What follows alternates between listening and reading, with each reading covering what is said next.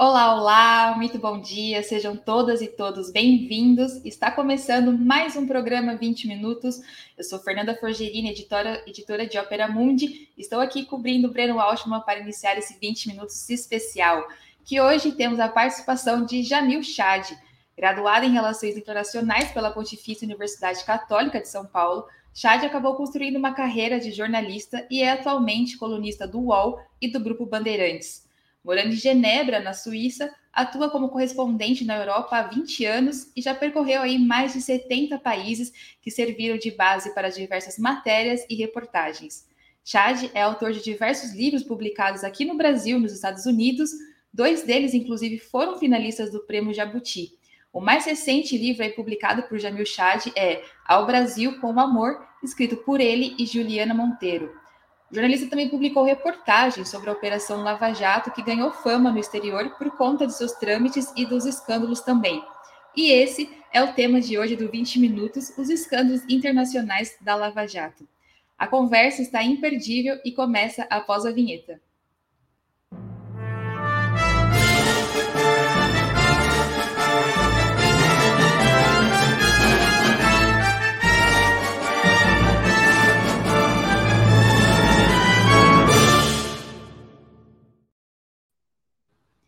Bom dia, Jamil, tudo bem? Muito obrigada aqui pela sua presença no 20 Minutos. É uma honra contar aqui com uma entrevista com você.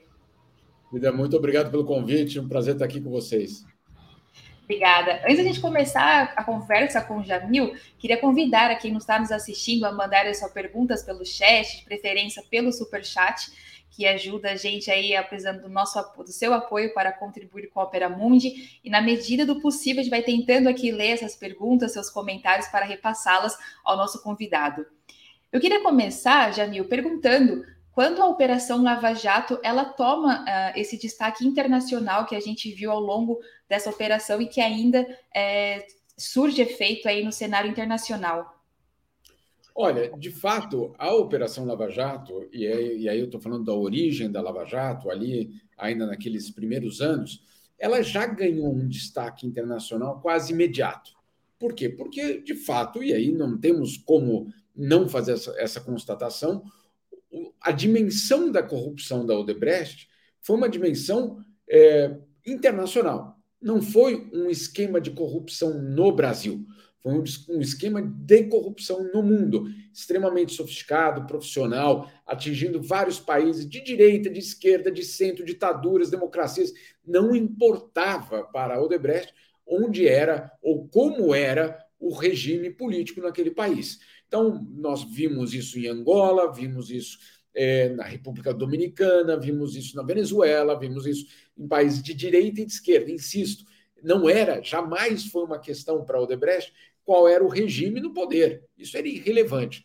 Então, quando eclode a Lava Jato, ela imediatamente tem um impacto internacional. Primeiro tem esse impacto nos países envolvidos, mas não só. Ela tem, ela chama muita atenção de pelo menos dois outros países, Suíça e Estados Unidos. No caso da Suíça, por um motivo muito curioso. No fundo, a Odebrecht, de uma maneira, insisto, muito profissional, transferiu para Genebra o seu servidor secreto, servidor de computador mesmo, é, transferiu para Genebra justamente para impedir que, se houvesse algum tipo de operação policial no Brasil contra a sede da Odebrecht, não se encontraria nada. Claro, o servidor não estava nem ali. Né? Então, eles criam um servidor paralelo, o, para, o servidor paralelo passa a funcionar como uma espécie de departamento de propinas, vocês se lembram de tudo isso. Então, tem essa fase inicial de muito, eu diria, susto. Eu isso eu conversava muito com os procuradores suíços, de susto como a dimensão profissional desse esquema de corrupção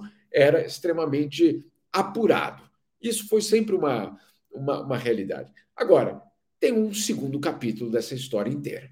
Né? E esse segundo capítulo dessa história toda é o que a gente começou a descobrir é, com a Vaza Jato, com a Operação Spoofing, agora é, voltando a isso tudo à tona aí desde a semana passada, e descobrindo que, obviamente, no que se refere à cooperação internacional, é, muitas, é, eu diria, atalhos, para colocar de uma forma mais amena, muitos atalhos foram feitos nessa cooperação internacional, que, obviamente, é, prejudicou, inclusive, é, a, a, questão até mesmo de legitimidade é, do processo. É uma pena, porque, de fato, essa corrupção, pelo menos a Odebrecht, não estou falando de cada político, o esquema existiu, o esquema está comprovado, o esquema absolutamente é, foi avassalador no que se refere à, à demonstração da, da, da, dimensão da corrupção. Agora, para combater a corrupção, a gente precisa fazer isso de uma forma é, legal, dentro do Estado de Direito, e jamais corromper a luta contra a corrupção. Sim, é, Jamil, pegando esse gancho que você falou dessa forma não legal de, corromper, é, de bater a corrupção, é, a priori, na sua opinião, esse destaque à Operação Lava Jato, ele era positivo até o momento em que aparecia combater de fato a corrupção brasileira? Quando sai a Vaza Jato, essa, essa positividade da operação internacional, ela, ela mudou de lado, na sua opinião? Mudou, mudou de lado. Mas vamos, vamos. Essa tua pergunta é muito importante, porque é, para você ter uma ideia, eu me lembro uma, uma, certa vez eu fui falar com o Hayek. Hayek era o criador da Swatch. Lembra aquele relógio é, suíço, mas mais simples, não é um relógio de luxo, etc. É, tem todo o aeroporto, tem o Swatch para vender, etc. É, eu perguntei: o senhor pensa em produzir no Brasil? E eu me lembro ele dizer: eu vou produzir na Lua mas não produzo no Brasil, porque eu nunca fui alvo de tanto, é, tanta tentativa de corrupção como no Brasil. Queriam é, propina para isso, para aquilo, para aquilo, para aquilo. Eu falei, de forma alguma, eu produzo na Lua, mas eu não produzo no Brasil.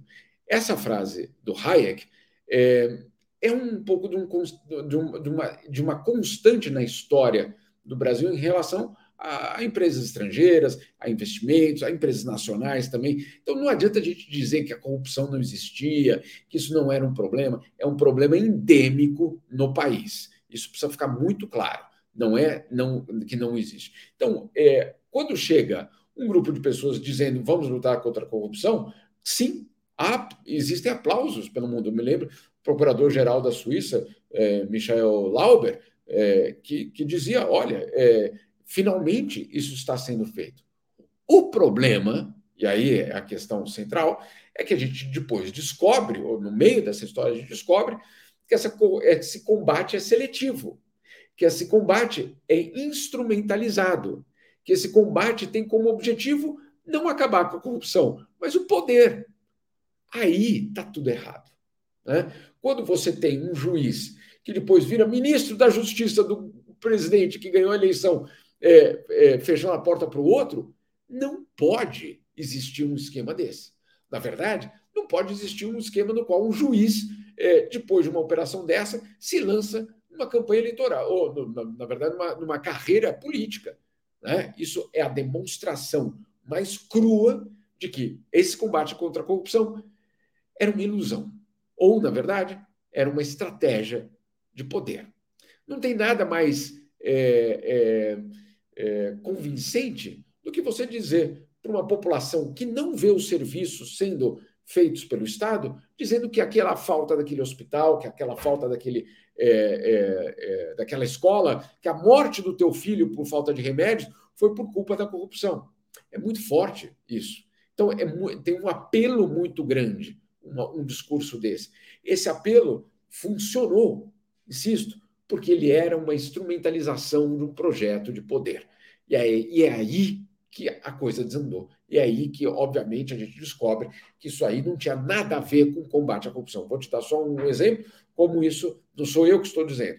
Quando Bolsonaro assumiu o governo, lutando contra a corrupção, né, a OCDE, a OCDE que não é um grupo comunista, vamos combinar aqui, né? A OCDE é um grupo dos países ricos é, na, na, na, com sede em Paris e que tem como objetivo é, uma padronização das regras mundiais dentro do esquema justamente é, é, que favoreça a um modelo capitalista, ou seja, não tem nada de combate ao capitalismo, a OCDE é a OCDE. E a OCDE faz um relatório sobre o Brasil, que eu tive acesso, dizendo o seguinte: Bolsonaro está desmontando o combate contra a corrupção.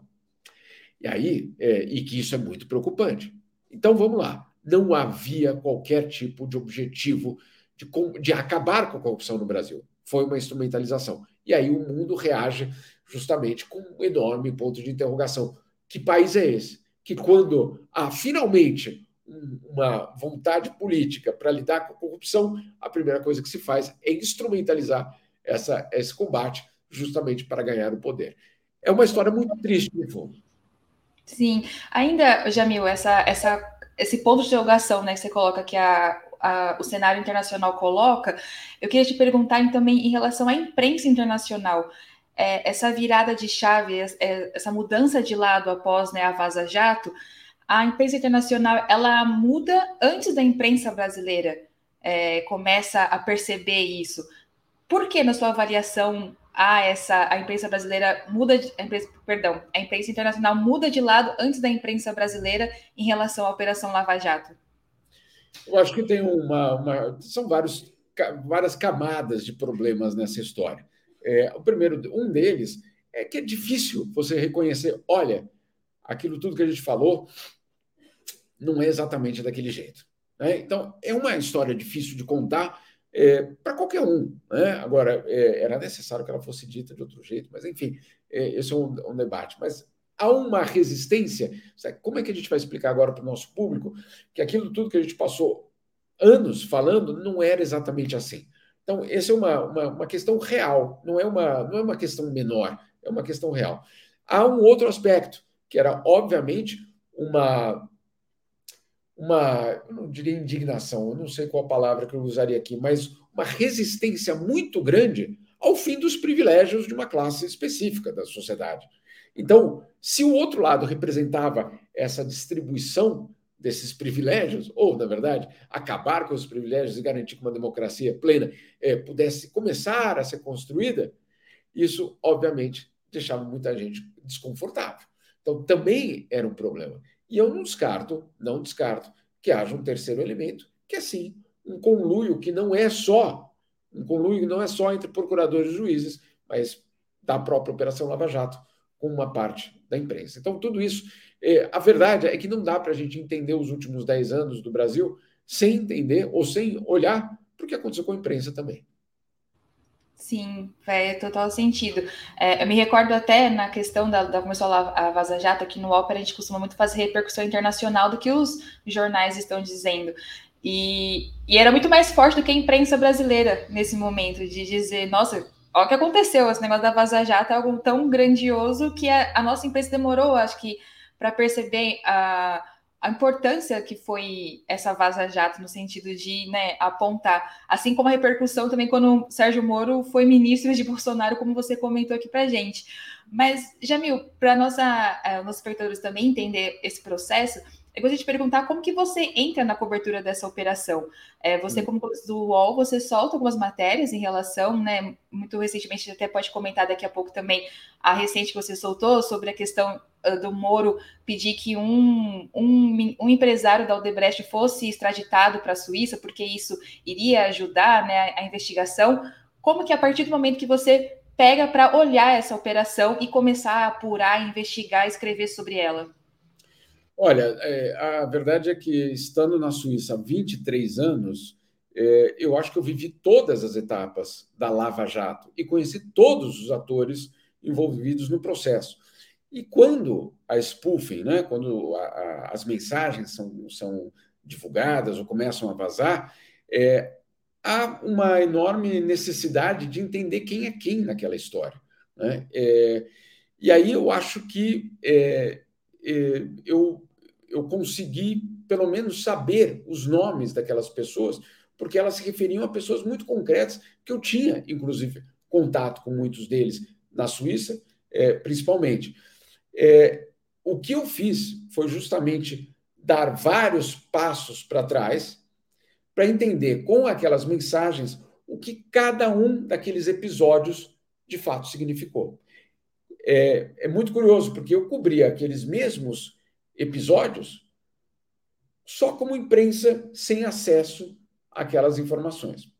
Então, não tenho nenhuma, nenhum constrangimento de dizer aqui que eu também caí.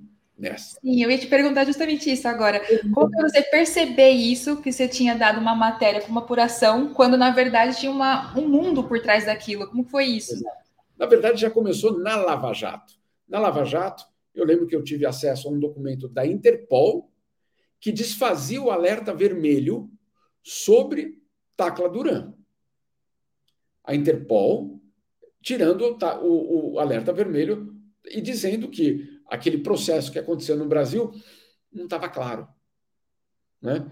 É, eu me lembro de falar, uai, então tem mais história aqui do que é, só aquela única narrativa que todos nós estamos combatendo a corrupção. Isso foi durante ainda a Lava Jato que, que é, de fato, entrou uma, uma, uma sensação de nós não estamos fazendo nosso trabalho completo.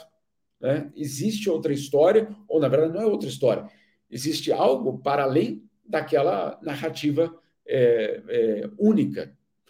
Por que, que a Interpol tiraria? Né? Vamos lá, não estamos falando, é, insisto, porque aqui a gente fica brincando né, dos comunistas, etc. Não é isso, é irrelevante. Eu estou dizendo que a Interpol, que é uma agência é, que não tem nenhum tipo de ideologia, vai lá e fala: não, Tacla Duran, que é procurado, não precisa disso aí, não. Ele não está nesse processo. Não quer dizer que ele é inocente, tá? Não é isso. Mas o processo estava sendo feito de uma forma equivocada. Então, isso, só isso, já sou um alerta. Com a Vaza Jato, você entrando na, na, nas conversas, eu peço para vocês esperarem até a outra semana, que vai sair uma outra matéria que mostra justamente algumas dessas contra, contradições entre o que era dito e o que acontecia. É, é uma, primeiro, é uma lição de humildade. É uma lição de humildade. Dizer, olha, em todas as histórias, a gente precisa é, de, uma, de um posicionamento muito mais enfático no que se refere aos fatos e não só as narrativas que querem passar para a gente. Então, recebemos um documento, Vamos lá atrás, vamos ver é, se isso aí é isso mesmo, é, até que ponto isso pode é, ter algum tipo de manipulação ou não. Então, é, em várias dessas histórias, era muito curioso é, ler como nós estávamos sendo manipulados. É, alguns por inocência, outros, como eu disse, talvez com, eu não tenho provas, tá? Não estou dizendo que, que existem provas, que eu tenho provas, não, não tem. Agora, é, é, eu, pessoalmente, é, posso te dizer, sim, foi uma lição de humildade e foi um momento em que eu disse para mim mesmo: nunca mais é, entro numa investigação, numa matéria, uma coisa, sem é, esmiuçar toda a história antes de ter a história completa. Jamil, antes de te comentar um pouco mais desse caso específico dessa última reportagem, para a gente tentar entender essa relação que a Operação Spoofing é, acabou abrindo nessa essa, essa porta, é, eu queria até te perguntar uma questão como imprensa mesmo, assim, né, conversando aqui em questões de jornalismo, mas você, acha que a imprensa, de alguma forma, até olhando para a brasileira, ela se redimiu como você está colocando aqui para a gente, na verdade de olhar, falar. Você acha que a, a, Operação Lava Jato e a Vaza Jato em si ensinou de fato alguma coisa à imprensa? De, ó, vamos olhar esse lado, vamos olhar esse, vamos olhar esse documento. É, teve algum saldo positivo nesse aspecto de, de apuração mesmo da imprensa? Olha, eu, eu acho que não dá para generalizar, não dá para você dizer a imprensa fez isso, a imprensa fez aquilo, é, porque cada, cada veículo tem uma realidade política, tem uma realidade financeira. É, muitas vezes a gente diz, ah, isso não, isso não é relevante. É sim, é relevante. Tem é, empresas com 300, 400 empregados, é, é, funcionários, jornalistas, etc. É, então, é, às vezes é um pouco complicado de generalizar. Não há como fazer isso. alguns fizeram, eu acho que alguns, principalmente aqueles que publicaram, que tiveram coragem de publicar a Vaza Jato, tomaram uma iniciativa de dizer: olha, tem, uma, tem essa parte da história também que é muito relevante. Né? E e eu acho que nisso é, coisas bastante importantes aconteceram sim. É, ainda não é completo. Não, não é completo. Né? É, eu acho que você tem ainda um processo no qual a gente vai ter que, é, nesses 10 anos, não só pensar o que aconteceu no Brasil em termos políticos, mas como a própria, é, eu diria, consciência coletiva foi formada. E essa consciência coletiva foi formada também a partir é, do que é, a opinião pública foi formada. Então, é, é um processo. É, eu não espero que, que todos aconteçam no mesmo tempo, é, mas eu acho que é, o que aconteceu nos últimos quatro anos no Brasil tem que ser um despertar para todo mundo. Tem que ser, não é uma opção. Né? É, não é uma, uma escolha, ah, eu prefiro só olhar para o futuro. Não. E nós todos queremos olhar para o futuro, mas nesse, nesse olhar para o futuro, a gente precisa entender que é, Bolsonaro chegou ao poder é, graças a uma constelação de fatores. Nessa constelação de fatores, a Lava Jato tem um papel importante. Nessa constelação de fatores, a criação de uma consciência coletiva em relação à Lava Jato, com o papel da imprensa, também tem um papel importante. Jamil, é, a gente estava colocando essa questão, né? Você olhando para a Suíça, morando em Genebra, que é importante esclarecer essa relação do Sérgio Moro, né? Então, juiz, então promotor Deltan Dallagnol, hoje em dia deputado caçado, com algumas peças internacionais. Recentemente, como eu comentei aqui um pouco antes, o UOL publicou uma matéria sua em parceria com a newsletter A Grande Guerra, falando sobre a pressão de Moro para que pedisse a extradição do executivo da Odebrecht, né, que considerava ele uma peça-chave na investigação e que ele havia sido preso na Suíça. Pelo acesso às mensagens na Operação Puff, deu para perceber essa relação? Quais eram essas conexões internacionais que Moro e Dallagnol tinham durante a Operação Lava Jato? Foi possível perceber elas? Quais foram possíveis perceber? E se ainda na sua, na sua interpretação, que você apura, há ainda coisas que não foram ditas sobre a Operação Lava Jato? Lava Jato, perdão.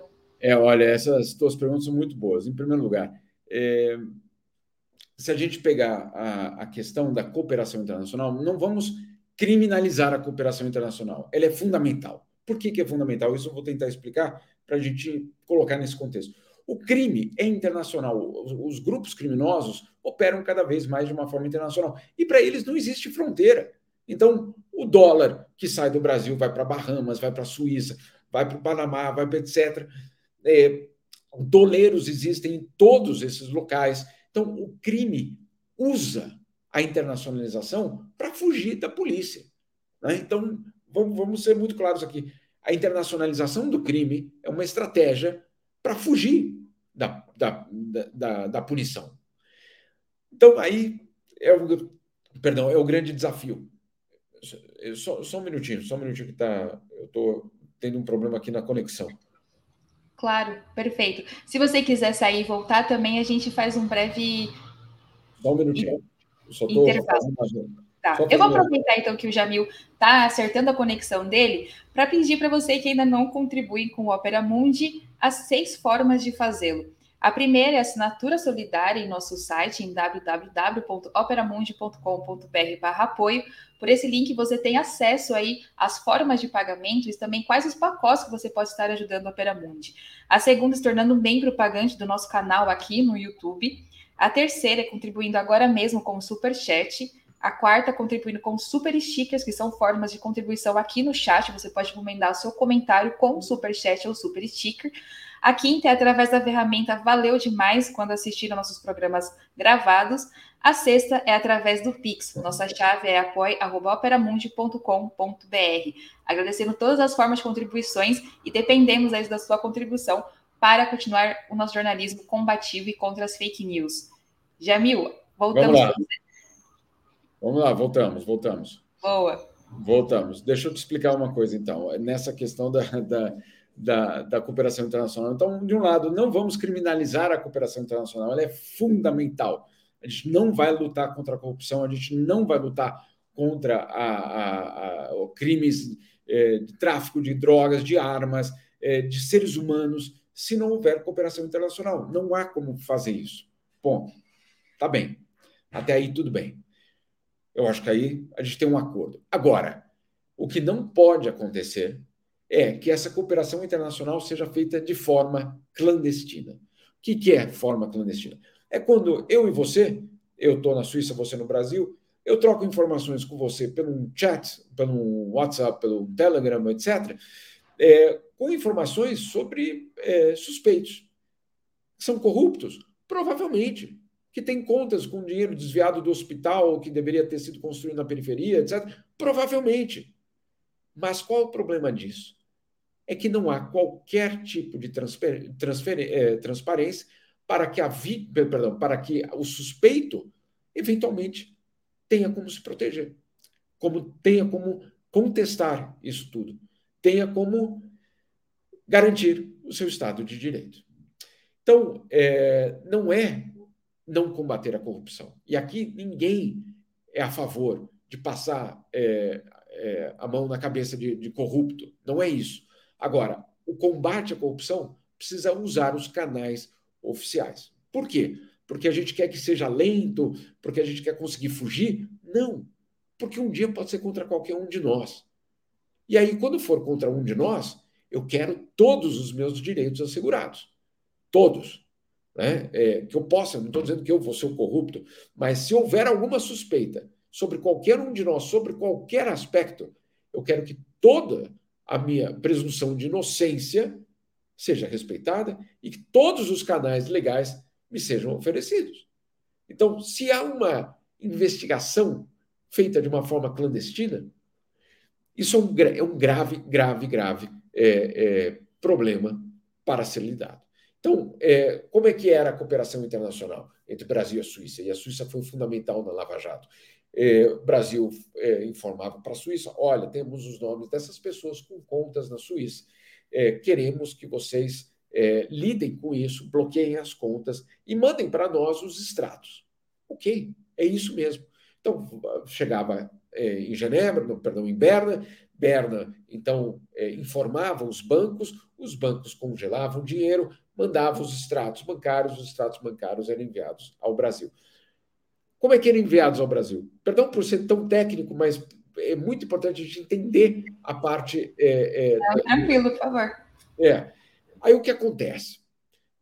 Por exemplo, as tuas contas na Suíça vão ser mandadas para os procuradores da Lava Jato. Você tem o direito de entrar com um processo na Suíça impedindo que os seus extratos sejam enviados ao Brasil, dizendo o seguinte: não há argumento, isso aqui, é, essa conta que eu tenho na Suíça, que de fato eu tenho, foi é, porque eu vendi uma casa de um tio que fiquei de herança na Alemanha. O que, que isso tem a ver com a corrupção da Odebrecht, da Petrobras? Nada. Então você tem que ter esse direito de se defender. E aí, eventualmente, o juiz suíço pode dizer: é, olha, de fato, essa conta que esse senhor tem, de fato ele tem uma conta na Suíça, não tem nada a ver com aquele esquema de corrupção no Brasil. Ponto. Aquele extrato bancário não vai ser enviado, o dinheiro é desbloqueado e volta para o dono. Tá? Agora, o que acontece se, enquanto isso tudo está acontecendo de forma regular, eu e você, a gente, pelo, pelo Telegram, troca informações sobre aquela conta. Você desmontou inteiro toda a tua possibilidade de defesa do outro lado. Né? Então, é, insisto, não estou dizendo aqui, olha, então vamos proteger os corruptos, não.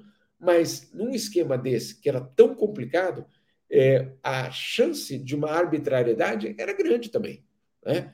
Então, é, é, muito importante a gente entender que esse esquema de cooperação internacional foi fundamental e é fundamental no mundo. Agora, ele precisa ser feito dentro das regras.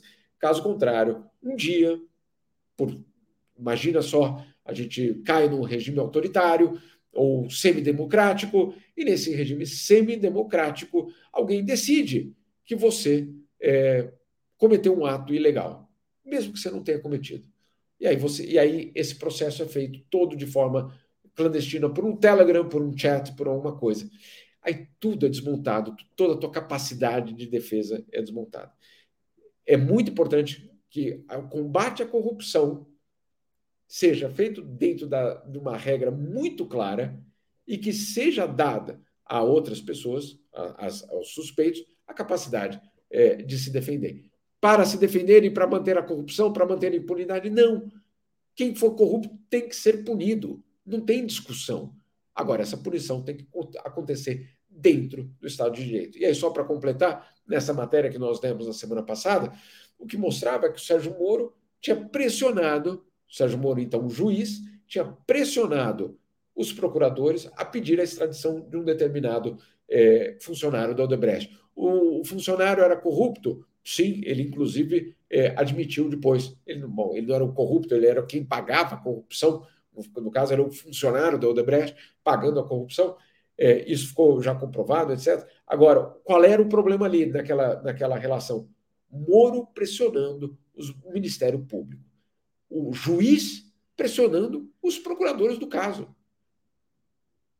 Preciso dizer mais alguma coisa? E aí, e aí não sou eu dizendo isso, não sou eu dizendo isso. Na, no, no, nos telegramas, o que estava sendo feito ali era uma, uma confissão. Um dos procuradores, o Orlando Martelo, diz: Sérgio Moro está me pressionando.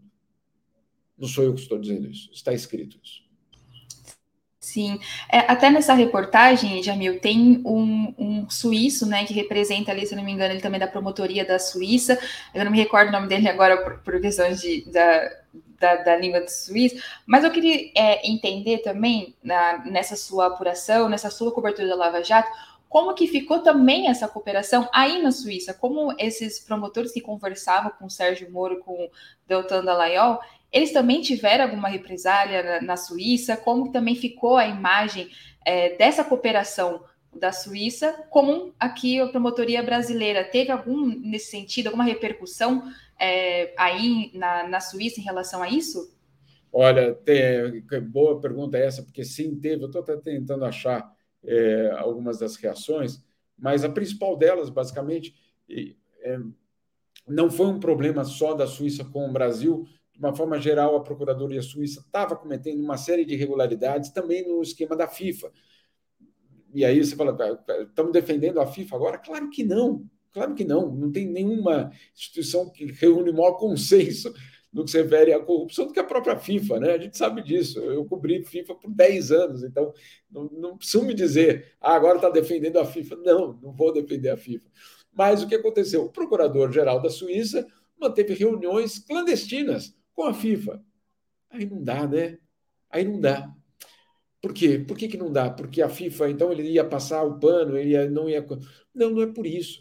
É porque tudo tem que ser feito dentro do Estado de Direito. E aí que, de repente, se descobre que o presidente da FIFA e o procurador-geral do país tiveram três, três reuniões secretas. Aí o que aconteceu? Ele foi alvo do impeachment, caiu, ele foi derrubado, né? ele basicamente saiu é, de cena. É, e isso afetou, obviamente, todo o esquema. E além da, da, questão da FIFA, claro, essa questão da Vaza Jato acabou afetando também a credibilidade é, desse trabalho, sem dúvida nenhuma. O procurador específico que você citou, é, o Stefan Lenz, é, ele era o Deltan Dallagnol da Suíça. Ele era o procurador que cuidava, basicamente, da Operação Lava Jato, Petrobras e Odebrecht, principalmente. É, e aí foi muito curioso, muito curioso, porque ele saiu da procuradoria antes disso tudo. Ele deixou a procuradoria e abriu um escritório para vender serviços para países que queiram recuperar dinheiro de corrupção que esteja na Suíça. Enfim, Entendi. Eu, é. não, não, não precisa, eu só vou falar, falar essa frase. vocês, cada um, tira a conclusão que vocês quiserem. Ele sai do, do Ministério Público, ele sai do Ministério Público, monta um escritório, e esse escritório daí ele oferece para, por exemplo, ele queria ser contratado pela Petrobras e pelo, pelo, pela AGU, por exemplo, é, para ajudar o Brasil a recuperar o dinheiro na Suíça. E ele ajudou a fechar na Suíça. Sim. É, Jamil, não são poucas as, os que apontam que a Lava Jato teve uma influência direta ou mesmo um comando aí por parte do Departamento de Estado norte-americano. Nesse sentido, ela seria desde o início dela uma ação de destabilização da democracia brasileira. É, gostaria de te ouvir como você avalia essa posição.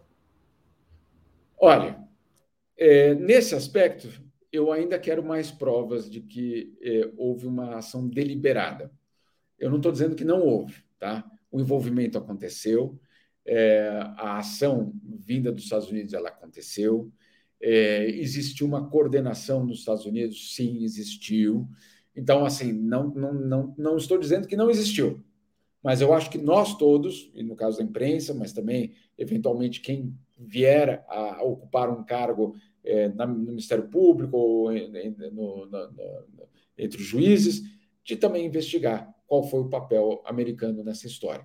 É, não estou dizendo que não aconteceu, hein? não é isso. Mas eu não vi ainda uma comprovação é, de que isso foi deliberadamente para desestabilizar o país. Foi comprovadamente uma ação americana, sem dúvida nenhuma. Sem dúvida nenhuma. Agora, qual era o objetivo? Por que fizeram isso? Era pré-sal mesmo que eles estavam de olho?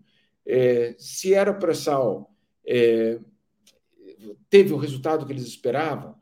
Se era desestabilizar a Dilma, é, que, que ganhos eles teriam?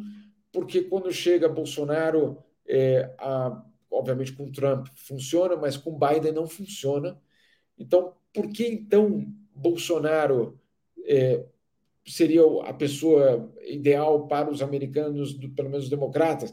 Não está claro para mim essa história completa. E não está claro se é o governo americano, o, perdão, se é o Estado americano agindo ou se é um setor dentro do Estado interessado.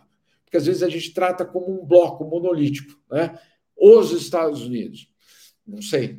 A gente sabe muito bem isso, a história é, conta de uma forma muito, muito clara é, que dentro de um Estado, dentro de um governo, existem choques entre as instituições. Então, de um lado a CIA, outro lado o Ministério das Relações Exteriores, de um lado a CIA, de outro lado é, é, a polícia, a, o FBI. Então, isso tudo precisa ainda ser investigado. Eu só não espero, eu só espero que a gente não tenha que levar 50 anos para que esses documentos sejam desclassificados nos arquivos diplomáticos americanos para descobrir que, olha, lá naqueles anos é, depois da, da Copa das Confederações, olha lá, o governo americano é, envolvido até o pescoço é, em transformar a, a, a, política brasileira. Tomara que a gente não espere 50 anos para descobrir isso. Agora, os indícios, e essa parte que o jornalismo tem feito, a agência pública tem feito matérias muito boas sobre isso, mostrando que sim, existiu uma relação direta, sim, dos americanos com tudo que aconteceu no Brasil. Ok, mas qual era o objetivo? Por que foi feito? E o que é que eles ganhavam exatamente com isso? Eu, pessoalmente, ainda não sei. Eu posso ter um monte de tese, Tese eu tenho, é, é, opinião eu tenho, mas eu trabalho com fatos. Eu queria fatos para a gente poder é, avançar. Eu acho que precisa ser avançado nesse, nessa questão. A gente precisa olhar para isso. Não estou dizendo não olhem para isso, não tem nada aqui. Vamos olhar, vamos olhar mesmo. Mas eu ainda não tenho essa, essa comprovação de que foi uma operação americana com um objetivo X, Y, Z. Uhum. E, Jamil, teve uma, uma época, né? Chegou a Lava Jato, chegou na ONU. E por questões de parcialidade Sérgio Moro contra, agora atualmente, o presidente Lula. Para a opinião pública internacional, qual foi a importância do Comitê de Direitos Humanos da ONU reconhecer a parcialidade Sérgio Moro no processo contra o presidente Lula? Me recordo que foi uma, uma decisão histórica né, de uma, da, da ONU, dos Direitos Humanos, nesse comitê da ONU, a favor do então ex-presidente Lula, atualmente presidente. Como que foi essa opinião pública internacional nesse caso específico? Olha, foi muito importante. Primeiro, e, e é uma pena que, que a ONU esteja tão enfraquecida, no fundo. É, só para você ter uma ideia, o Comitê de, de Direitos Humanos, é, ele é um órgão extremamente importante, mas ele está absolutamente soterrado de casos.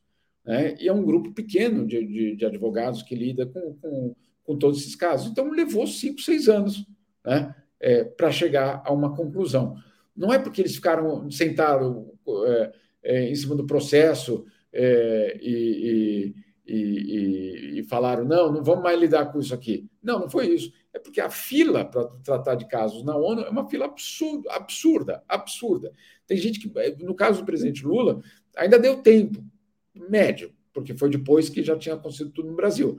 Mas tem gente que morre. Né? Tem gente que morre no, no, no, percurso dos processos. E aí, quando a ONU fala daquele processo, a pessoa já morreu. Então, assim, é muito triste, no fundo, o que, o que acontece nessa na instituição. Agora, quando eles chegam a essa conclusão, eles chegam a uma conclusão, insisto, por parte de peritos que não são. E aí é muito importante, porque a gente, a gente fala, bom, é, então a ONU é de esquerda. Não, são peritos que vão avaliar o caso e vão chegar a conclusões legais. É, esses peritos, é, são de países, de vários países do mundo. É, uma delas era uma mulher que era professora da Columbia University, uma americana que era. É, por isso que eu, às vezes, é, tenho um pouquinho de problema quando a gente fala, de uma forma geral, nos Estados Unidos, é, há uma. Não, foi uma americana é, que também foi fundamental no julgamento no Comitê de Direitos Humanos. Então, é, é, é mais complicado do que todos os americanos estão contra essa história. Não, tem, tem gente que não. Né? E essa era. Esqueci, fugiu o nome dela agora. Mas, enfim, é uma, uma pessoa que mostra que você não pode nacionalizar, vamos dizer assim, essa questão. O, a decisão do Conselho de Direitos Humanos, do Comitê, perdão, de Direitos Humanos, foi o carimbo final. Moro foi parcial. Ponto. Né? Foi o carimbo internacional, há um documento internacional que diz que o processo foi feito de forma é, errada, né? ilegal. Então, é, essa, essa é uma, é uma contribuição gigantesca que é, o comitê fez. O, o, processo em si na ONU é extremamente revelador de tudo que aconteceu no Brasil e é um documento histórico. Então, é um documento que aí não tem a contaminação política brasileira, não tem. Né? É um documento internacional que levou muito tempo para ser avaliado. É, talvez, se ele tivesse sido avaliado antes, as consequências teriam sido outras, mas é o que temos. Mas, de toda forma, é um documento histórico. Sim, Jamil, uma pergunta, é, a gente encaminhando aqui para o encerramento do 20 minutos, mas na sua avaliação, hoje em dia, quem tem a pior imagem no exterior? o ex-presidente Jair Bolsonaro ou Sérgio Moro por conta aí da Operação Lava Jato, os seus escândalos? Olha, é uma boa pergunta, mas deixa eu, deixa eu te falar. É, Bolsonaro é, virou um nome popular. Popular não, não quer dizer legal, popular quer dizer conhecido. Né? É, e ele não entrou nas casas das, dos europeus, do, do, mundo, pela pandemia, não. Foi pelos incêndios na Amazônia. Né? É, ali foi quando o mundo descobriu o Bolsonaro. Foi na, em 2019 ainda, naquele momento dos escândalos, é, perdão, dos escândalos, dos incêndios é, que tomaram o, uma, uma, área muito grande da Amazônia. É, ele ganha uma proporção ainda maior na pandemia e ganha uma proporção ainda maior quando tentou estabilizar a democracia brasileira. Então, assim, incontestavelmente, para a opinião pública mundial, ainda o Bolsonaro é muito grande. Agora, grande, desculpa a palavra, ele é, o impacto dele é muito grande. Agora, o Moro, é, nos círculos legais, na ONU, entre os diplomatas, esse sim é visto como uma figura é, é, que, obviamente, precisa responder por vários dos, do, do, do, dos acontecimentos dos últimos anos, porque esses acontecimentos foram muito graves. Né? Esses acontecimentos é, mostraram é, que você tem o risco de uma politização do judiciário muito real. Isso é muito, muito, muito complicado. E Jamil, você era correspondente, né? É correspondente há 20 anos aí na Europa, e uma curiosidade mesmo para saber como que foi ser correspondente brasileiro no exterior durante esses anos Bolsonaro. Você comentou sobre essa repercussão por conta da, dos incêndios na Amazônia, mas qual era a pergunta ou provocação que mais te fazia em relação a esse governo, essa política externa brasileira no governo Bolsonaro? Olha, foram, foram anos complicados, mas eu acho que o principal, principal efeito que tinha era é, de incompreensão, né? de incompreensão. Como que um país que é diverso, um país que não tem como falar que que está numa posição de privilégio, nada disso, passou a atuar no mundo ao lado daqueles, é, daquelas forças mais retrógradas, mais conservadoras, é, mais reacionárias, desmontando não 12, 16 anos de governos do PT. Não é isso. Não é isso. Não foi essa o impacto internacional do Bolsonaro. Bolsonaro desmontou 70 anos de diplomacia brasileira. E aí não tem nada a ver com o PT. Não tem nada a ver com a esquerda. Tinha gente que dizia: olha, nem na ditadura militar vocês faziam isso. Porque na ditadura tinha uma tentativa de mentir para o mundo. Olha, lá está tudo em ordem. E mantinha uma certa sofisticação diplomática, inclusive. Né? Então, a ditadura mentiu, é, é, usou a diplomacia para abafar é, uma investi investigações internacionais, etc. Fez tudo de ruim que a gente pode imaginar que uma ditadura faz. Mas na ditadura, a diplomacia era o escudo. Era o escudo. No caso de Bolsonaro, a diplomacia era parte do desmonte do Estado. Então, há uma grande diferença. E no mundo, todo mundo se perguntava: o que é que aconteceu com vocês? Para finalizar, já minha última pergunta, a gente dar aqui as suas dicas culturais aos nossos espectadores. É, o Lula, ele, no seu terceiro mandato, tem buscado, então, reaproximar o Brasil ao mundo, né? É, você colocou muito bem agora nessa última pergunta, o governo Bolsonaro fez na diplomacia brasileira.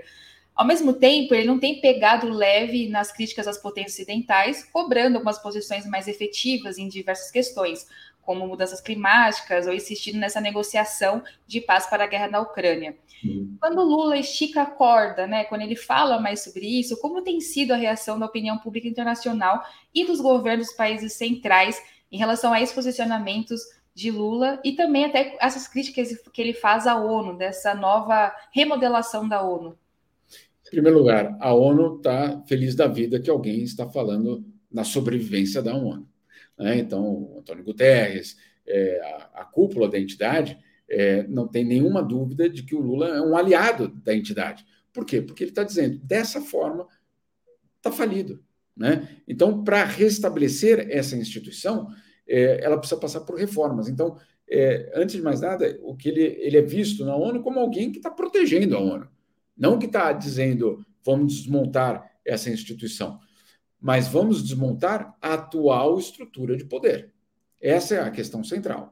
E aí, o embate não é com a cúpula da ONU, o embate é com os governos, né? e aí, principalmente, os ocidentais que não querem abrir mão de poder. É, outro dia, um, um colega é, é, americano que cobre justamente é, os temas de segurança nacional nos Estados Unidos, etc., falava que um, um, um grupo lá deles, é, de americanos, dizia Esqueçam essa história de que vamos compartilhar poder com os emergentes. Né? Isso depois de ouvir o Lula. Então, assim, há uma reação é, clara por parte do, do, do, das potências ocidentais que esse cara que está vindo aí do Sul, que é de um país democrático, que não é de uma ditadura, porque se fosse uma ditadura é fácil de falar, pá, nós, é uma ditadura querendo controlar o mundo, etc. Não, não é isso, né? Nós não, não, não temos essa, essa característica. Então fica um desafio muito grande, né? Fica sendo um desafio muito grande para os países é, desenvolvidos, porque não há como dizer é uma ditadura, não há como dizer é um concorrente tecnológico nosso, nós não somos um concorrente tecnológico de ninguém, né? infelizmente, mas é um país que está falando: esse sistema já faliu. Esse sistema já faliu. Então, é um, é um, é um período é, fascinante das relações internacionais, porque é um período de transformação profunda. Perfeito, Jamil. Agradeço sua participação aqui no 20 Minutos, mas antes de finalizar o programa, é sempre aqui uma a tradição do 20 Minutos que você possa dar uma dica de um livro de uma série ou de um filme também a nossos espectadores? Olha, eu estava ontem no lançamento do livro do César Calejon é, e queria sugerir esse livro é, que ele acaba de lançar. Eu não li ainda, mas eu, eu, não li inteiro. Na verdade, li a contracapa, li algumas partes, mas conhecendo o César, que é um grande amigo, eu não tenho dúvida de que é um livro que a gente deve ler. Eu acho que é. Voltou? Perfeito. Desculpa, você cortou, mas estava falando do livro, agora voltamos. Eu, eu, digo, o César é uma pessoa extremamente inteligente, extremamente é, é, correta nos seus posicionamentos, e eu estou muito curioso para ler o livro dele. Então, eu estou sugerindo aqui sem ter lido, não porque. Né, estamos aqui fazendo... livro já leu. É, eu, eu, mandei, eu mandei a, a capa para vocês. Tá, pedi para a nossa produção colocar aqui para gente. Isso que aí tem uma, um título bastante. Eu gostei, pelo menos, do que ele colocou como, como, como linha fina do título, é. É, e que demonstra exatamente a, a, a dimensão que a gente está de, é, de, de, debates que a gente ainda não fez no nosso país. Informaram que o nome do livro é Esfarrapados. Não, é, Esfarrapados é o nome do livro, mas tem um, um intertítulo, tem uma uhum. linha fina que é muito forte. Eu estou pegando aqui porque eu, é, é, é o, aqui, ó. Como, como o elitismo histórico-cultural mudou as desigualdades do Brasil. Tá? Boa, então, interessante. Eu acho, é, eu acho que essa, essa é uma frase muito importante para a gente entender né? Uhum. como o elitismo histórico-cultural moldou as desigualdades no Brasil. Esse é um ponto fundamental de toda a discussão que a gente está tendo hoje. Eu estou muito curioso para ler, convido vocês também a ler. Perfeito. E você tem alguma dica também é, audiovisual de série ou de filme para gente? Eu assisti há poucos dias um filme que chama The, The Fableman, que é a história do Spielberg, esse mesmo, Os Fablemans, não sabia que se chamava assim em português. É, é, é, a história do Spielberg quando ele era jovem ainda. Ah, alguém vai me dizer, mas você está oferecendo um filme da, é, de Hollywood para a gente? É isso mesmo?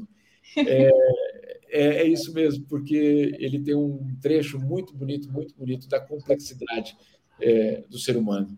E aí não, aí não tem nada a ver com é, vamos um final feliz, é, americano, um herói. Não, não é isso, não é isso mesmo. É um filme que tem uma que tem uma profundidade que vai além daquela daquela patriotada americana que ninguém, ninguém, ninguém é, tolera mais. E concorreu ao Oscar esse filme, inclusive, né? No Oscar desse, é. desse ano, acho que foi como melhor diretor também, o Spielberg, e o melhor filme, né? Isso. Mas, Jamil, muito obrigada pela sua participação aqui em Opera Mundi. Tenho certeza que toda a audiência curtiu muito. Você volte mais vezes. Muito obrigada, Jamil. Eu que agradeço. E sexta-feira nós temos um evento Isso. no ABC. É, e vamos, eu e a Juliana Monteiro, convido todos vocês a estarem lá, lá na sede do sindicato, lá no ABC.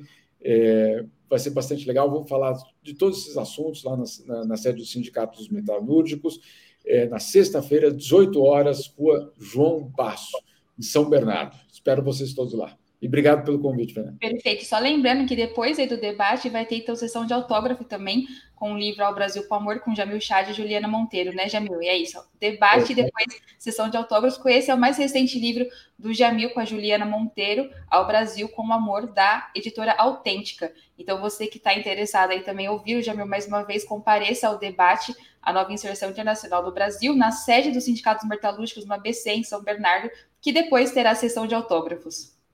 É isso mesmo.